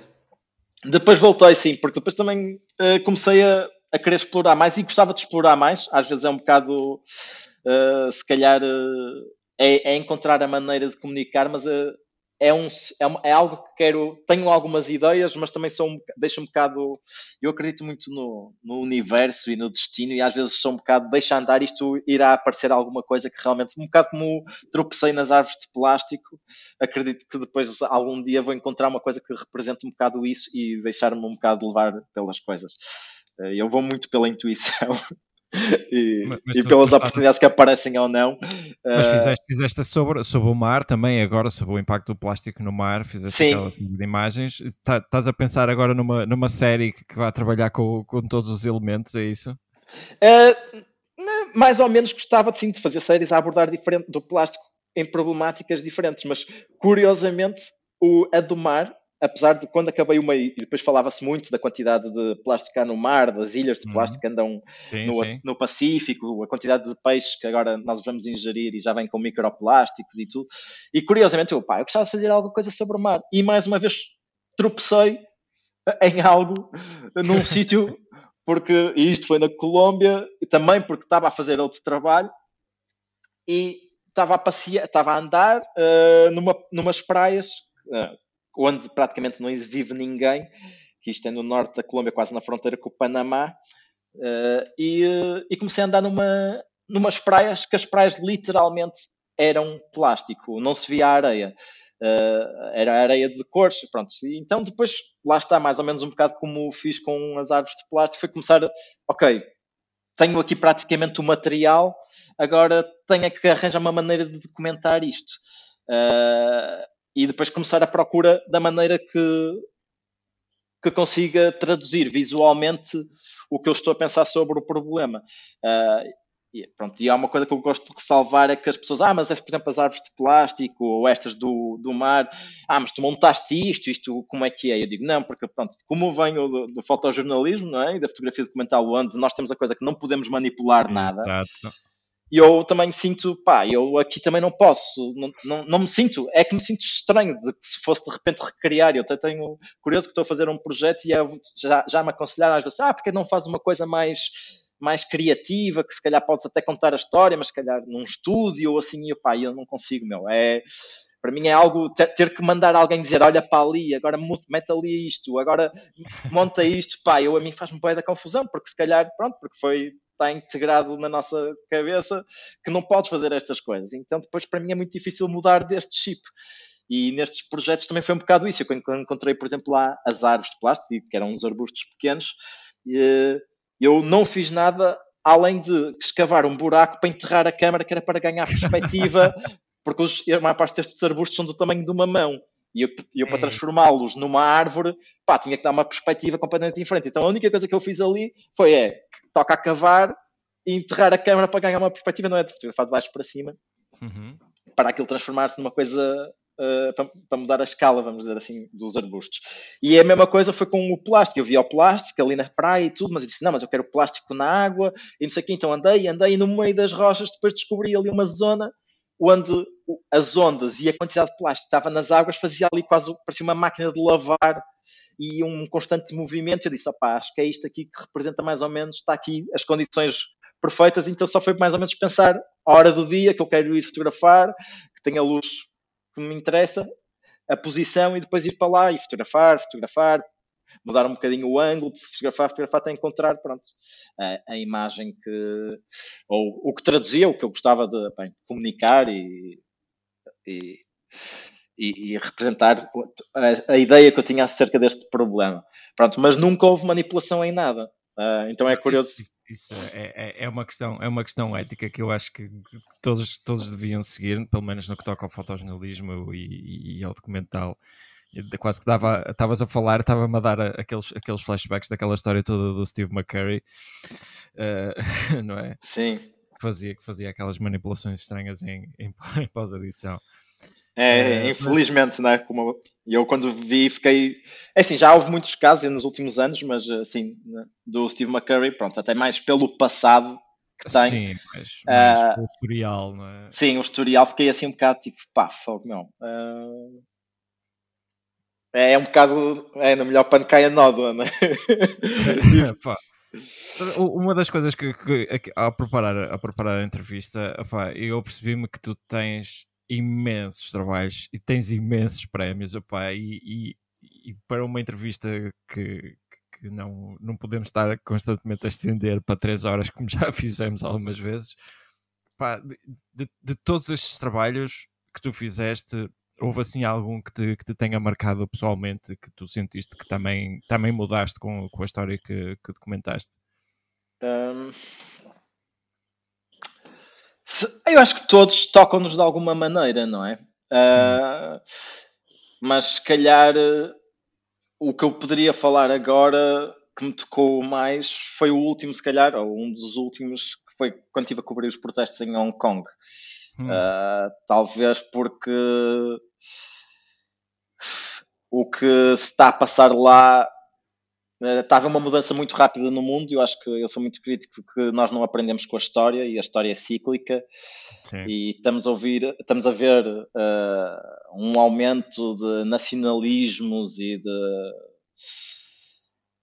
e de extremismos no mundo. E quando falamos, uh, pronto, uh, em Hong Kong, obviamente, porque é o governo chinês, mas vemos, não é? Pronto, agora não, se calhar não tanto porque o Trump saiu, mas tínhamos o Trump, tínhamos, não é? Temos aqui o Chega em Portugal, temos uh, uma quantidade de loucos, eu acho, assim, espalhados pelo mundo. E quando eu estava a documentar aquilo, quando estava em Hong Kong, estava a sentir, pá, sabes, uh, era aquela coisa. Isto também nos pode acontecer, tipo, nós podemos, isto de uma maneira ou de outra também podemos daqui a uns tempos estar, e curiosamente nesse ano era Hong Kong, era o Chile, era na Bolívia, na Colômbia, montes uhum. de protestos, também depois havia em Paris com os coletes amarelos, uh, ou seja, isto, se repararmos, há, há, há, muitos protestos, há muita gente insatisfeita, há governos cada vez mais tristes, e acho que ali tocou muito, e eu podia falar de outras coisas sociais que também me tocaram, de outros projetos, mas se calhar este é talvez por ser mais recente, e se uhum. calhar também por porque o que está a passar em Hong Kong, uh, eu agora, para mim, Macau supostamente é a minha casa, eu digo supostamente porque não estou lá há um ano e pico por causa da pandemia, mas ainda eu tenho casa lá, minha namorada está lá, uh, e também sentimos um bocado na pele que as coisas estão a mudar lá, que está a haver limites de liberdade de imprensa, e isto posso falar porque a minha namorada também é, ela é jornalista e, okay. está a sentir isso lá, uh, que há problemas de liberdade de imprensa e outro tipo de restrições, já não se comemora, por exemplo, o aniversário de Tiananmen, desde hum. há dois anos, uh, é já, já nem quase em rodapé passa nas notícias, ou seja, quando hum. nos últimos 20 anos sempre se celebrou, uh, agora já não. E aí, pronto, se calhar ver aqueles jovens na rua a protestar por algo que eu acho que é tão sagrado como é a nossa liberdade de expressão, de movimentos. Uh, começou-me a tocar, tipo, e foi muito curioso quando eu estava a fotografar, às vezes vinham ter connosco, uh, com, connosco, com os fotógrafos e tudo, mas a mim, pronto, posso falar do meu caso muito especificamente, de virem-me perguntar o que é que tu pensas disto, e a coisa que eu lhes dizia era, opá, eu vou-vos ser sincero, eu se estivesse no vosso lugar, eu estava aí convosco eu estava no vosso papel. Eu acho que estava a lutar também por isso. Se calhar mais do que ir fotografar, se caso fosse no meu país, mais que ir fotografar, eu ia lutar pela liberdade. Se calhar lutava com uma câmara, uh, mas ao mesmo tempo também, se calhar, uh, não ia ser um jornalista, ia-me ser muito mais um ativista, não é? Uh, porque, porque sinto que há, tomo como algo tão sagrado e que vejo, infelizmente, a desmoronar-se um bocado à volta do mundo e eh, pronto, então se calhar tocou muito, se calhar porque já vi isso em outros países, mas depois ali, lá está, porque tocava em o que se passa em Hong Kong toca um bocado em Macau e depois também talvez por esta, vamos ver, uh, dilapidar aos poucos das liberdades à volta do mundo e o Covid infelizmente acho que vem a exacerbar um bocado isso. Uh, pronto, uh, se calhar é, é a história que mais me tocou. Um serviu um bocadinho de desculpa para, para começar a fazer outro tipo de, de, de controlos, o Covid? Eu, eu, é assim, eu não quero que esta entrevista, agora esta parte comece a soar tipo anti-vacina, nem coisa nada, não, que eu não sou não, nada não. disso. eu sou muito a favor da vacina e andei a, a implorar até poder tomar. Uh, mas sim, mas é, é, um bocadinho, vamos pensar, há, curiosamente que faz agora 20 anos, o que é que era o mundo uh, pré-11 de setembro e o pós-11 de setembro. E a verdade é okay. é que eu não vou. Há, há, há, coisas que começam a deixar de, pá, das restrições, até nem que seja porque eu acho, e depois isto também posso ser dado um bocadinho a estas teorias, mas pronto, não é? Tipo, porque é que temos que andar agora a comprar sempre coisas minúsculas, eh, shampoos minúsculos para levar na, no avião, ou porque isto também interessa a uma indústria e tal. Pronto, e eu acho que estas, isto são liberdades pequenas, mas pronto, porque é que temos que fazer montes de coisas para ir no avião que antigamente não se tinha, e também não é, quer dizer que nos toca a todos, e pronto, acho que e há outro tipo de restrições que sim, que começaram a surgir nessa altura e que não voltaram atrás, a verdade, e se calhar esse problema já não se põe, ou não se põe tanto, mas a verdade é que não voltaram atrás. E eu acho que há muitas coisas, se calhar, que vamos ter que, se calhar, não vão voltar atrás. E umas acho muito, se calhar, até acho bem, e outras, pronto, outras não concordo tanto. E quando digo não, acho bem. É, é, é, um, é um, um, um, remover eh, lento de, de, liberdades em troca, do, se calhar, de uma segurança ou de uma falsa segurança, não é? Sim, sim, é uma falsa segurança. Eu acho que uma parte das coisas pá, é, é surreal, mas pronto. Uh, uh, há umas que vamos ter que aceitar porque não há maneira de lutar contra elas e pronto, e outras não. Mas, uh, mas se calhar, pronto, e isto para não, já estamos a acho que se calhar fugir muito ao tema, e não é estamos a falar pai de saúde pública ou assim. Opa, mas... Aqui já fomos às vezes parar a banda desenhada, por isso ah, okay, nós, okay. nós temos tudo muito em aberto. Por isso, sim, sim, aqui é tranquilo. go with the flow, não há, não há aqui nenhum guião pré-definido. Já agora, já que, estamos, já que estamos a falar, normalmente é, é, é, é comum perguntar-se aos fotógrafos que, que, que, tipo de influências é que tiveram, que, que, que, autores é que dentro da fotografia que gostam, e, e tu sendo alguém que vem de, de, jornalismo e que vem de letras, também gostava de saber que, tipo de influências é que tu, que tu bebes ou, ou bebias da, da, da, da escrita. Há assim, escritores que te influenciaram no teu trabalho? Não, não sei se. Alguma coisa, talvez. Pronto, se calhar eh, o Gabriel Garcia Marques ouve ali algumas coisas, porque faz-me um bocado imaginar um bocado os mundos que eu gostava de fotografar, mas não sei se foi a minha maior uh, inspiração. Fotografia, sim, e quando falamos hum. de. Acho que a minha maior uh, formação aí de, de inspirar a nível de fotografia foi a minha experiência de trabalhar com a coleção cubana na altura, hum. onde realmente todos os dias consumia imagens e imagens e imagens da Revolução Cubana e acho que isso serviu, foi um modo talvez, ou durante um período, é foi, um modo como... curatorial. Bem, isto foi, um, foi um, uma experiência incrível de, de ter Parece que... um desafio grande, não é? Foi um desafio enorme, foi uma coisa. E curiosamente, eu na altura ainda não estava no mundo da fotografia, tinha mais o sonho de ser fotógrafo do que trabalhar no mundo da fotografia. E uh, tive a oportunidade de ir estagiar e depois, mais, e depois acabei por ficar lá a trabalhar uh, nesta, neste projeto que era o Cuban Revolution, com, com a Fundação Arpad Busson, uh, onde nós criamos um arquivo que possivelmente ainda hoje é o maior arquivo sobre a Revolução Cubana Uh, e eu, o meu trabalho era muito de catalogar as imagens, fazer um trabalho de detetive de descobrir quem está nas imagens, uh, organizar a coleção, organizar exposições, depois trabalhar também com, com a equipa editorial no livro da mesma coleção. Uh, e aquilo todos os dias eu tinha a, a coleção. É, é composta à volta de duas mil e tal fotografias, e digo fotografias físicas, Uh, mesmo o, tinha a fotografia nas mãos, não era um arquivo no computador, era mesmo eu tinha as, as impressões. Uh, então tinha aquela coisa de pegar todos os dias nas imagens e olhar para elas, e, e, e é muito curioso porque foi, foi o que me, lance, me, levou à Venezuela mais tarde. Foi, foi o conviver diariamente com essas imagens, e acho que na altura foi um, um processo de formação muito grande. Uh, pronto, e talvez aí começou a minha inspiração, pronto, e depois, claro, seguir outros fotógrafos e tudo. Eu da literatura é mais um hobby, mais do que. E pronto, e leio coisas muito diversas. O que, que, que, é que está na tua mesinha de cabeceira neste momento?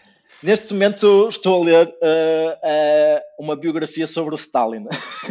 Uh, parece pesado isso.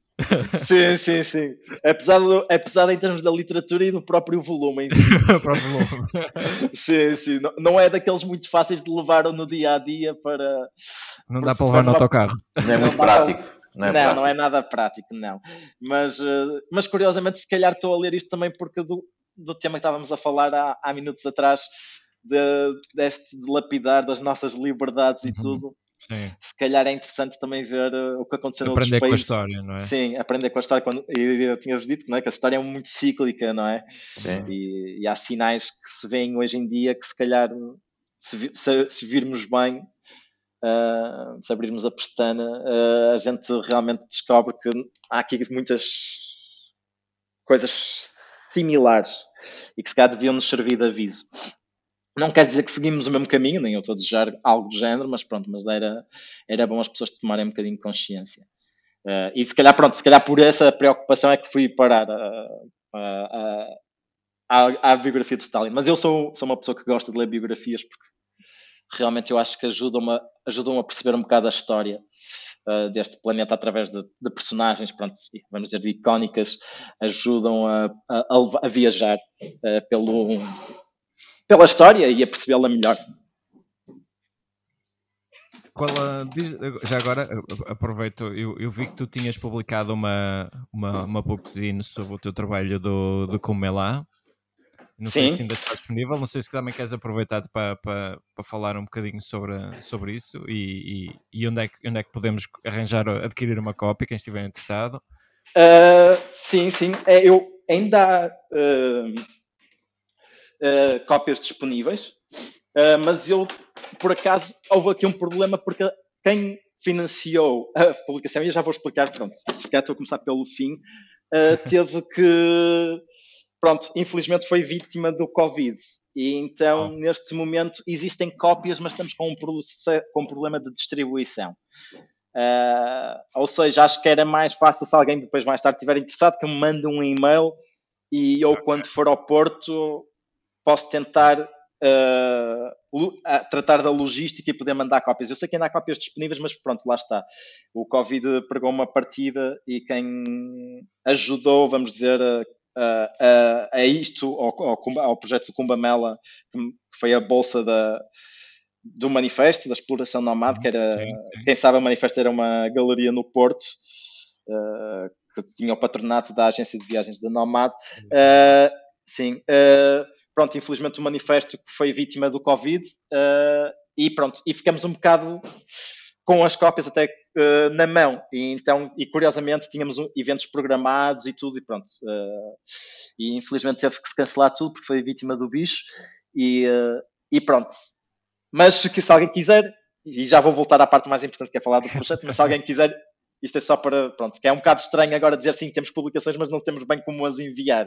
Uh, não, porque... Se alguém no Porto quiser, ou nós, nós, também podemos fazer de ponto aqui através do podcast. Sim, no Porto ou, ou mesmo por Portugal, se mandarem um e-mail, eu sei que ainda há cópias uh, e há, posso tentar depois tratar da logística uh, e, e sim, mas infelizmente é isso. Estamos agora num processo um bocado estranho porque temos cópias, mas o veículo que, que movia as cópias não existe, Movia, então. Sim, então agora estamos assim um bocado pronto, neste processo. Mas uh, tirando esta à parte, sim, o Kumbamela, para quem não sabe, é o, o festival religioso o maior festival religioso no mundo. Uh, acontece na Índia de 3 em 3 anos, sendo que o principal é de 12 em 12, que é em Allahabad, e pronto, e através da Bolsa de Exploração da Nomad eu tive a oportunidade de, em 2019, juntamente com a Dania Rodrigues, que é uma antropóloga, uh, ir para o Kumbamela e, no fundo, documentar o Kumbamela.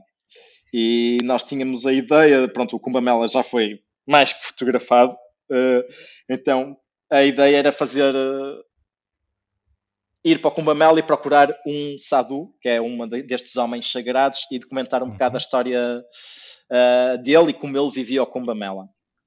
Uh, pronto, claro que é impossível fazer uma estar no Kumbamela e não documentar o festival em si e tudo, porque aquilo é toda a gente sabe que a Índia é intensa e, e super fotogénica. Uh, imaginem o que é de repente condensar a Índia toda num, numa área pequena e meter lá 120 milhões de pessoas, não é? Ou seja, é pegarem numa. É? Sim, é, é algo completamente que desperta todos os sentidos a toda a hora e pronto. E obviamente, no tempo que eu passei lá, que foi eu tive cerca de dois meses no Kumbamela, que é o, é, o, é o, período do festival, tive a contar uh, um bocado o que era o Kumbamela no geral e a seguir este Sadhu. Uh, pronto, e depois disto surgiu no final o projeto, que era o Kumbamela, uh, de onde produzimos uma exposição que teve em exibição no, no manifesto uh, e depois mais tarde fizemos a publicação que infelizmente lá está, foi apanhada pelo bicho e nunca ganhou asas uh, ou nunca teve a oportunidade realmente mesmo de ser distribuída. Pronto, e, e no fundo foi, foi um processo bastante incrível de, de, fotografar, de estar num festival daqueles e poder vivê-lo uh, diariamente por um longo prazo, mas ao mesmo tempo também muito desafiante, como vocês devem imaginar, uh, como é a Índia, e é isso quando estamos na Índia, mas aquilo é, o Kumbamela é tipo mil vezes o que é ainda normalmente. Uh, pronto, que uma pessoa sofre um bocadinho de tudo, de, não dorme, não não come bem, não, não sei o quê, tipo, tem problemas de estômago, mas ao mesmo tempo depois, Sim. pronto, também leva-nos a, a, até uma percepção diferente do que é a Índia e o que, e o que somos nós. Eu, eu, curiosamente acho muito engraçado porque eu como tive que seguir um homem sadhu, hoje eu digo que é o meu guru. Uh, o Pranav Muni ainda hoje é, é um, um, é quase um, não é um líder espiritual, mas é alguém com quem eu ainda converso bastante, ou converso entre aspas, porque ele não fala por opção própria. Isto oh. porque o Sadu que, nós, que eu e a Dânia depois acabamos por seguir é muito curioso, porque nós tínhamos a ideia, vamos seguir um, pronto, um homem Sadu, um, um homem sagrado, o Sadu, e andávamos à procura nos primeiros dias, andávamos lá e tal, e, e curiosamente já tínhamos alguns definidos, como pá, este fala bem inglês, uh, parece-me aberto, uh, que eu esteja lá com ele para fotografar, principalmente. Uh, e de repente entramos numa tenda quase por acaso e conhecemos este Sadu que não falava, que ele há seis anos, que não, agora já são oito, uh, que não fala, que por opção deixou de falar. Uh, isto é uma das mortificações que os Sadus normalmente fazem, para provar que estão a, a, a seguir o caminho da espiritualidade conseguem largar uns, uns é a sexualidade, outros é deixam de usar uma mão ou um braço. Se calhar na, na mente de muita gente uh, já viram imagens de um homem que há 10 anos que não põe o braço para baixo, que está com o braço no ar e aquilo fica tudo paralisado. Pronto, eles têm estas coisas de mortificação a mostrar que eles vão muito mais além do corpo. E o Sadu que nós seguíamos, o Pranav Muni, pura e simplesmente disse que não queria falar mais. Então não fala. Então a nossa comunicação, claro, é diferente, é através da escrita. Ele escreve, a gente faz-lhe as perguntas oralmente ele escrevia para nós e dava-nos, abria-nos o, o, mundo dele. Uh, então por isso que eu digo que mantenho uma relação com ele. Uh, pronto, eh, normalmente é por e-mail, eu escrevo-lhe, ele responde-me por WhatsApp, porque obviamente não dá para fazer chamadas com ele, porque era impossível comunicar. Mas uh, sim, foi. Nas tens, tens cópias dessa, de, desse, desses papéis que ele ia escrevendo? Sim, sim. Quando nós estávamos curiosamente lá no, se, no Cumbamela, uh, era curioso, porque nós estávamos a falar e aquilo. É assim, eu sou uma pessoa muito má uh, a tomar notas. Isso desde o tempo da escola nunca fui uma pessoa muito boa. Pronto, na altura refugiava-me nos apontamentos de, de, colegas que eram muito organizadas e que tinham aqueles apontamentos todos limpinhos. E, e quando virei jornalista, bem, fotojornalista, e, e quando tenho que fazer entrevistas, eu. Ui! Uh, uh, refugio muito no telefone em gravar as coisas e depois ouço e transcrevo as ah. entrevistas porque eu sou muito má com as notas. Então, quando as pessoas estão a falar, se eu estou a tomar notas, acabo por. Uh, por não estar a ouvir bem o que a pessoa. Não, pronto, não, não sou uma pessoa que faz as duas coisas muito bem ao mesmo tempo. é verdade. E, então prefiro estar a ouvir e estar realmente a ouvir a pessoa e, e se calhar tirar uns tópicos só para me lembrar da próxima pergunta que vou fazer, uh, mas não estou ali a escrever tudo porque senão vou perder o fio à meada. E, e foi muito curioso porque estava com a Dani e a Dani também me parecia que era um bocadinho assim, mas estávamos assim os dois a falar com ele e como ele escrevia, ele, e ele anda sempre com um bloquinho de notas uh, que é onde se escreve para comunicar com as pessoas, não é? Então ele escrevia uma coisa, mostrava-nos o papel e metia para o lado. E, e eu, Dani, guarda os papéis, guarda os papéis, porque no fundo tudo, nós não perdemos uma palavra que ele nos disse, porque tudo que ele estava a dizer nós estávamos a guardar os papéis. Estava tudo escrito, está tudo aqui, era só. Pá, pronto, mas depois acabamos com uns farfalhões enormes de papel, é. uh, porque, claro, era aquilo era. Isto foram com a Daniela e depois mais tarde foram quase dois meses de papeizinhos, não é? Então ele está sempre a escrever e tipo, guarda, guarda o papel, guarda o papel. Principalmente, pronto, havia uns que já não era preciso, que a gente percebia, pronto, isto, isto aqui não tem interesse nenhum, às vezes era quer chá ou uma coisa assim, mas depois, obviamente, tínhamos outras. Hum, uh, mas havia alturas, claro, que a conversa fluía eh, para coisas bastante interessantes e, e aí era guardar os papéis, guardar os papéis, mas era muito interessante porque tínhamos tudo registado e nunca perdíamos a, vamos dizer, a, o ritmo, sim, o ritmo de conversa nunca se perdia muito, apesar de haver esta dificuldade e, e acabou por ser muito útil. Uh, por isso foi, foi curioso. Uh, Diz, diz-me o que, qual, é, qual é o próximo passo agora na, na tua carreira? O que, é, o que é que tu tens planeado para o futuro? Voltar a casa. pronto, pronto, mas isso, isso, já, já, já, já esperámos. Pá, mas, isso, agora foi um momento, isso agora foi um momento muito ET. Sim, sim. É do go home. home. Em vez de ser phone home, é go home. É, go é do go home. uh, bem, uh, o que é que tens eu, tenho, eu tenho, bem, eu estou estou nos Açores agora e quando vim para os Açores, lá está, vim porque precisava de um sítio se calhar um bocadinho diferente, como estava a dizer no início da conversa, e de, então estou a desenvolver uh, alguns projetos, trabalhos, uh, alguns eu não sei bem o que vai ser, é um bocadinho aquele go with the flow, porque também nunca me aconteceu isto de ir para um sítio e não saber eh, quando é que eu me vou embora. Ok. Uh, sim, porque eu supostamente vim para os Açores e ia estar aqui na minha cabeça quando vim, eram se calhar dois meses ou três meses, eu já estou cá há um ano.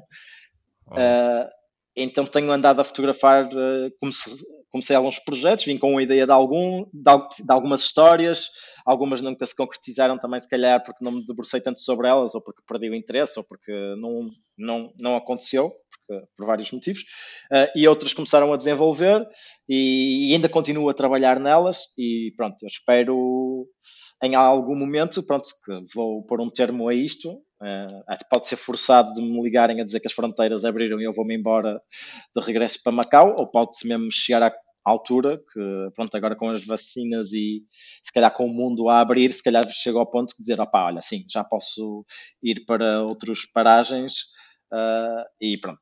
E se calhar chego ao ponto de pôr término a estes projetos que estou a fazer aqui. Uh, vamos ver e depois eu tenho projetos pendurados uh, que ficaram a meio, que eu adorava voltar uh, na Ásia, uh, que estava a desenvolver, alguns a meio, outros no início, porque lá está, como estava a dizer, normalmente tento sempre, tento sempre ter projetos mais de longo prazo, médio prazo e se calhar fazer uns curtos, isto por isso é que vos dizia também mais no início da conversa, de ter mais ou menos programado o que é que era os meus próximos meses, ou o próximo ano, pronto, ou daqui a dois anos, se calhar gostava de ir para ali. Não quer dizer que isso se concretize, mas pronto, tento ter uma ideia mais ou menos. Uh, e lá está, tenho isso na calha, tenho alguns projetos que ficaram presos, pendurados, tenho estes que estou aqui a, a fazer, pronto, alguns com, com ideias muito específicas, outros não, não tanto, uh, e pronto, e depois ver o que é que acontece, mas na verdade se há alguma coisa que veio, isto veio ensinar, este período estranho nas nossas vidas, é que nós não podemos fazer eh, muita, muitos, muitos planos, planos é? muitos planos, porque isto pode mudar a qualquer altura. Uh, e pronto, vamos ver. Mas sim, há projetos a vir a caminho. Uh, ah, eu não, não gosto muito de, de abrir muito eu, eu, percebo, eu percebo. O livro acerca de coisas novas, até porque às vezes não acontecem e depois pronto. Então... Sim, mas pronto, mas ficamos a saber que tens aí já coisas uh, sim, pensadas sim. e planeadas e que esperemos que em breve poder eh, ver isso concretizado quando isto também, sim. esta situação uh, acalmar e melhorar. Não é? Sim, sim, sim, esperemos que sim. Até que pronto, uh, o mundo parece estar a voltar um bocadinho ao normal e, espero que também as coisas, uh, pronto, em, de alguma forma não tenham piorado muito, uh, porque também estamos assim um bocado na indecisão, não é? O que é que vai abrir, o que é que não vai, não é? Como é que vamos fazer as coisas? é, lá está. isto é um pequeno exemplo quando estávamos a falar do manifesto, que era uma coisa que eu achava um projeto muito interessante, não é? E, e que poderia ser um Sim. veículo até que acho que tinha, fazia falta no Porto, uh, um sítio assim, e estava pronto, e desapareceu e não sei quantos sítios desses, não é? Agora neste que agora estamos a voltar um bocado à normalidade, quantos sítios assim, não só em Portugal, mas no mundo é que vão continuar a existir e até às vezes publicações, não é? Um... Sim, vamos fazer uma campanha, queremos a manifesto de volta. Era, era a manifesto era, pronto, ou algo do género, acho que sim. Uh, se alguém eu tiver. Acho, eu acho que todo o conceito do espaço era, era interessantíssimo e era, e era, era muito bom. E, é, e faz é, falta. É pena, é pena, faz falta. É, também é isso. Também é sim, isso. sim, faz, acho que sim. Uh, tanto no Porto, não sei, eu não conheço muito a realidade de Lisboa, eu vou às vezes a Lisboa, mas não sou assim tão conhecedor da realidade lá. Uh, mas sim, no, falando do Porto, a cidade hum, da minha cidade, vamos dizer assim, sim, achava que era uma, algo realmente muito interessante e pá, trazia algo à conversa e uma oportunidade para outras pessoas, para as pessoas mostrarem trabalho. Tipo, eu vou ser sincero, tipo, eu só, acho que só exibi uh, no manifesto em Portugal, por isso. também, tem, também tens essa ligação também ao tenho, projeto. Sim. Tenho, tenho, tenho, tenho. Tive, fiz, tive lá dois trabalhos expostos e então, e pronto, e depois tornei muito amigo também das pessoas ligadas àquilo e pronto, e realmente, mas gostava muito do projeto em si e, e, e acho que faz falta. E, Quem sabe não convidamos os, os, os fundadores da Manifesto a, a comparecer aqui para uma conversa e também conhecer Sim. um bocadinho mais do que é que. Aliás, até se nos estiverem a ouvir, fica já o convite feito. Fica já o convite. sim, sim, sim, acho que era interessante.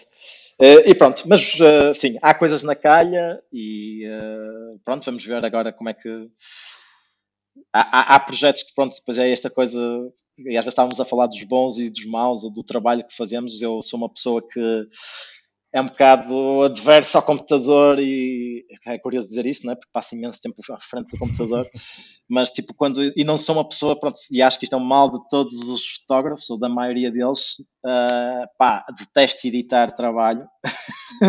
uh, começa a ficar. Uh, chega àquele ponto que depois uma pessoa não sabe se quer esta ou quer aquela e, e o tal decisões, muito, decisões aquelas decisões sim, de matar os teus queridos e uh, aquelas fotografias. por isso. Sim, e pronto, e é uma coisa que a mim também uh, põe-me logo doente um bocado, então estou, há, há, partes que estou assim, a dar quase com a cabeça na parede, do que tipo, já não sei, tipo, já estou, já estou farto de olhar para isto, tipo, ainda não sei como é que, pá, como é que vou fazer a coerência da história e tudo, outros é. projetos estão noutros caminhos, uh, mas sim. mas alguma, algo, algo surgirá na, nos próximos meses, espero eu. Ah, bem. Mas vem coisas a caminho, sim.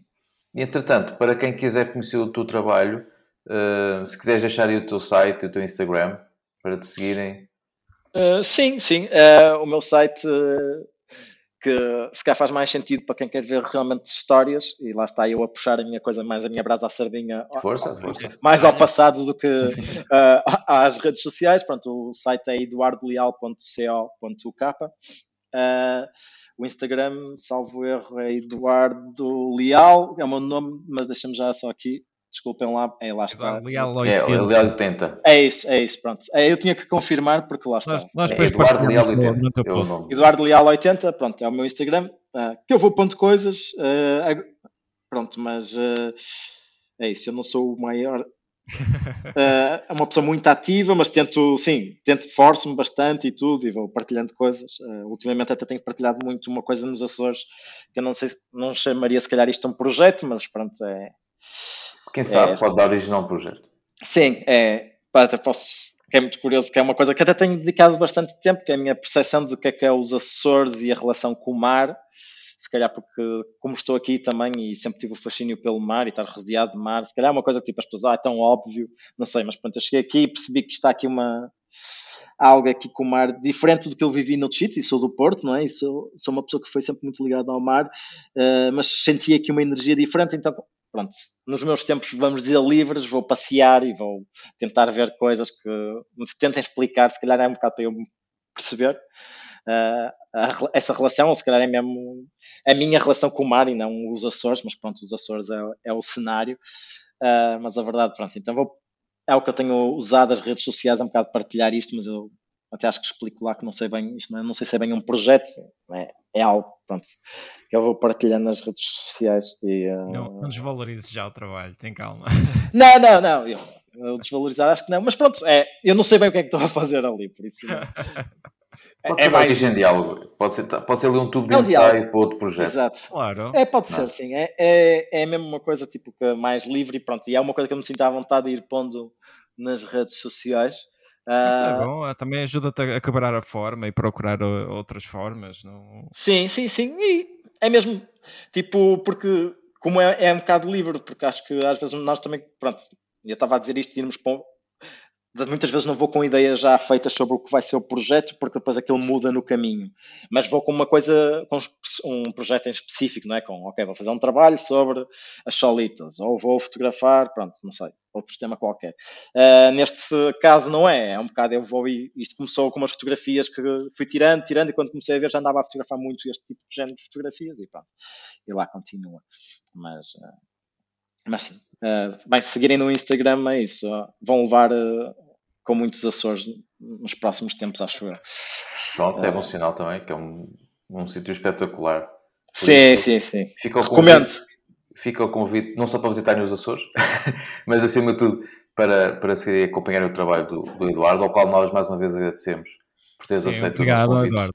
Uh, não, com todo gosto. Espero que quem tenha estado a ouvir o nosso podcast tenha gostado e certamente vai gostar. Então, se forem ver o trabalho de perto do Eduardo, vão ver Sim, trabalhos fantásticos. Vale a pena.